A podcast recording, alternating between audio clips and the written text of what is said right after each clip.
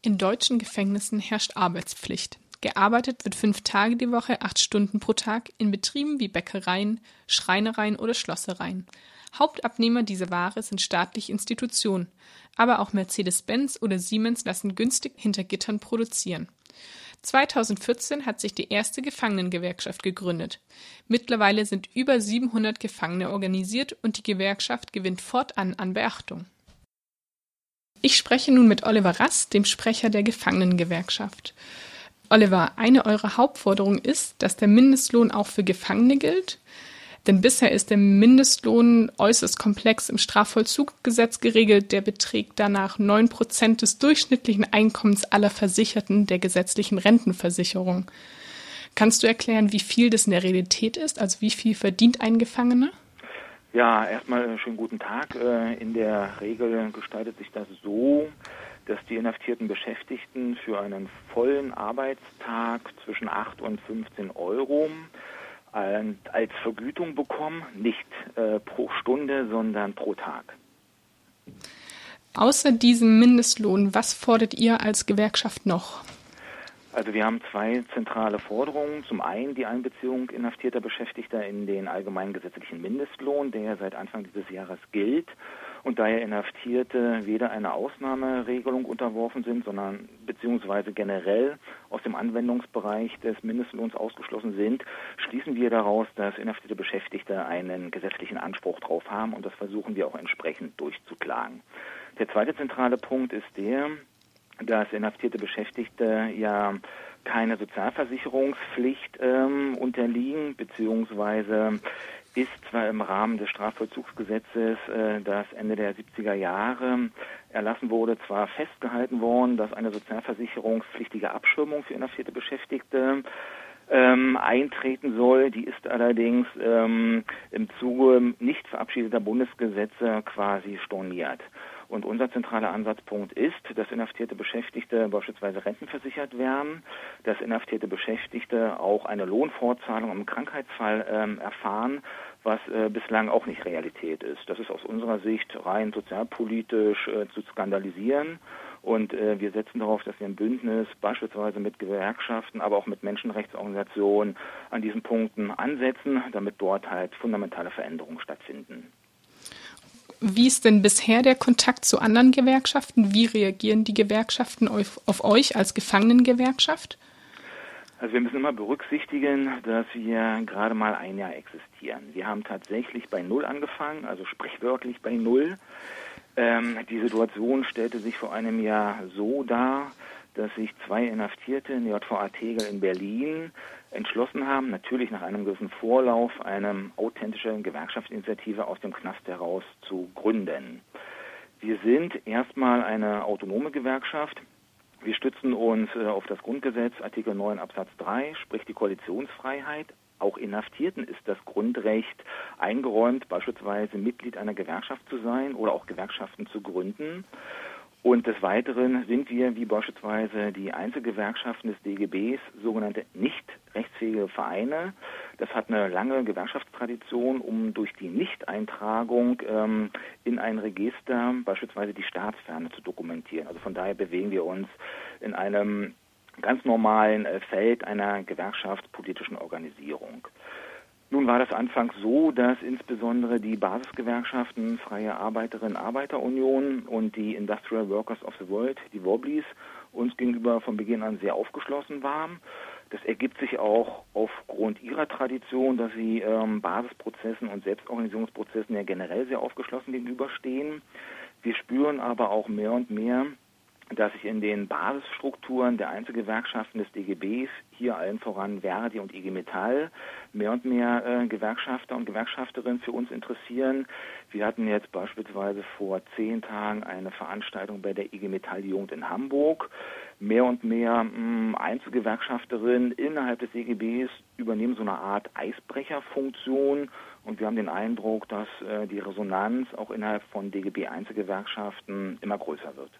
Du hast es gerade schon angesprochen, dass eure Gewerkschaft erst seit einem Jahr oder seit gut einem Jahr besteht. Kannst du dir das erklären, warum Gefängnisse so lange eine gewerkschaftsfreie Zone blieben? da erste Gewerkschaften schon 1848 in Deutschland gegründet wurden. Warum Gefangenengewerkschaft erst 2014? Ja, das ist tatsächlich ein ähm, interessanter Punkt. Nun sind wir kein absolutes Novum. Also es gab in den vergangenen Jahrzehnten immer mal wieder Initiativen, sich gewerkschaftlich im Rahmen von Gefängnissen seitens Gefangener zu organisieren.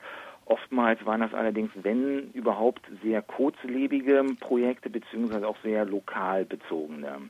Wir können zumindest für uns in Anspruch nehmen, dass aus den zwei Menschen äh, aus der JVA Tegel aktuell etwa 700 inhaftierte Gewerkschafter und Gewerkschafterinnen geworden sind in über 50 Haftanstalten dieser Republik und dass wir weiterhin einen ja, Trend aufzeigen können, der deutlich nach oben zeigt. Man muss immer wieder berücksichtigen, dass natürlich auch die Haftanstalten ja so eine Art Entpolitisierung ähm, unterworfen wurden, dass ähm, Inhaftierte mh, hm, natürlich auch aufgrund äh, der Haftsituation dazu nicht unbedingt befördert äh, wären, äh, sich beispielsweise ge gesellschaftspolitisch zu engagieren.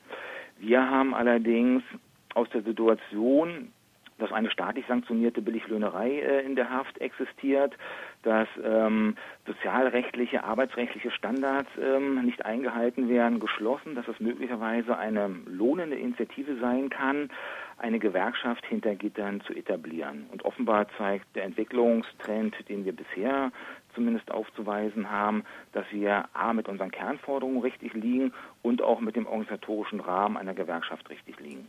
Wie können wir uns denn die gewerkschaftliche Arbeit hinter Gittern vorstellen? Also sind autonome Versammlungen überhaupt möglich? Wird das toleriert? Wir unterliegen tatsächlich einem sehr massiven Union-Busting. Das ist dann so die neumodische Begrifflichkeit für Methoden der Verhinderung oder mindestens Behinderung von gewerkschaftspolitischer Aktivität, was ja auch viele Kolleginnen und Kollegen äh, draußen erleben. Bei uns gestaltet sich das unter anderem so, dass es wir, dass wir es bisher noch nicht haben durchsetzen können, dass es so etwas wie eine Versammlungsfreiheit von GGBO-Mitgliedern in der Haft gibt, die beispielsweise dann auch von nicht inhaftierten äh, GGBOlerinnen und GGBOlern besucht und aufgesucht werden können.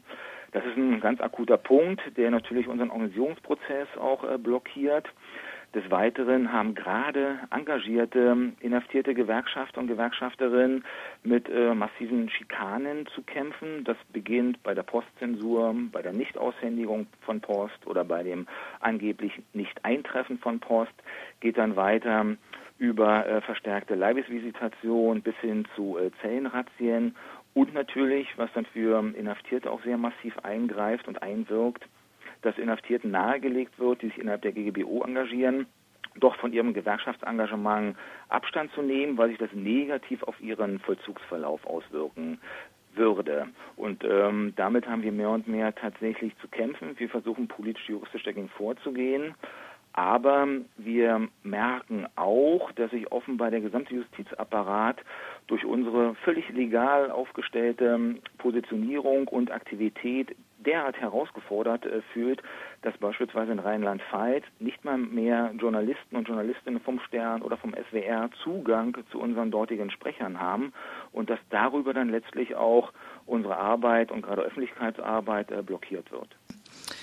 Dann zuletzt würde mich noch Folgendes interessieren. Du hast dich selbst in einem Interview als, selbst als ehemals politisch Gefangener als notorisch linksradikalen oder Rätekommunisten beschrieben, der nun sozialdemokratische Gewerkschaftspolitik praktiziert und liberale Sozialreform propagiert. Kannst du kurz darauf eingehen, wie dein politisches jetziges Engagement von deinem früheren politischen Umfeld aufgenommen wird? Oder ist es für dich selbst ein innerer Konflikt? Also ich ähm, verspüre tatsächlich Tag ein, Tag aus sowas ähnlich wie eine innere Zerreißprobe. Das ist völlig klar aufgrund meines politbiografischen Hintergrundes.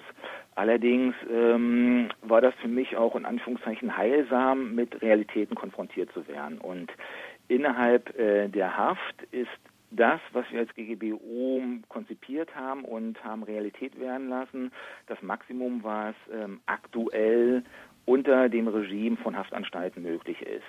Das ist auch für Inhaftierte ganz, ganz, ganz wichtig, äh, dass wir formal juristisch eigentlich nicht attackierbar sind, dass wir uns mit Forderungen ähm, oder uns auf Forderungen eingelassen haben, die absolut lebensnah sind und den ja, Wirklichkeiten hinter Gittern äh, Rechnung tragen. Und es macht jetzt äh, keinen Sinn, äh, dort dann inhaltlich oder praktisch äh, an bestimmten Schrauben zu drehen, sondern äh, das sind die Bedingungen, die ich aktuell vorfinde. Und von daher kann ich das auch gut in Einklang bringen, weil ich muss halt auch immer wieder mh, hm, zurückschalten auf die Situation in der Haft. Es ist ein hoher Entpolitisierungsgrad, der allerdings an bestimmten Punkten aufzubrechen ist. Und das ähm, dokumentiert die GGB oben und es lässt zumindest auch Raum und Potenzial für weiteres. Wie sich das gestaltet, ähm, werden die Inhaftierten definieren. Wir werden sie versuchen, im Rahmen dessen, was wir draußen möglich machen können, zu unterstützen. Okay, herzlichen Dank für das Gespräch. Ja, ich danke dir. Danke.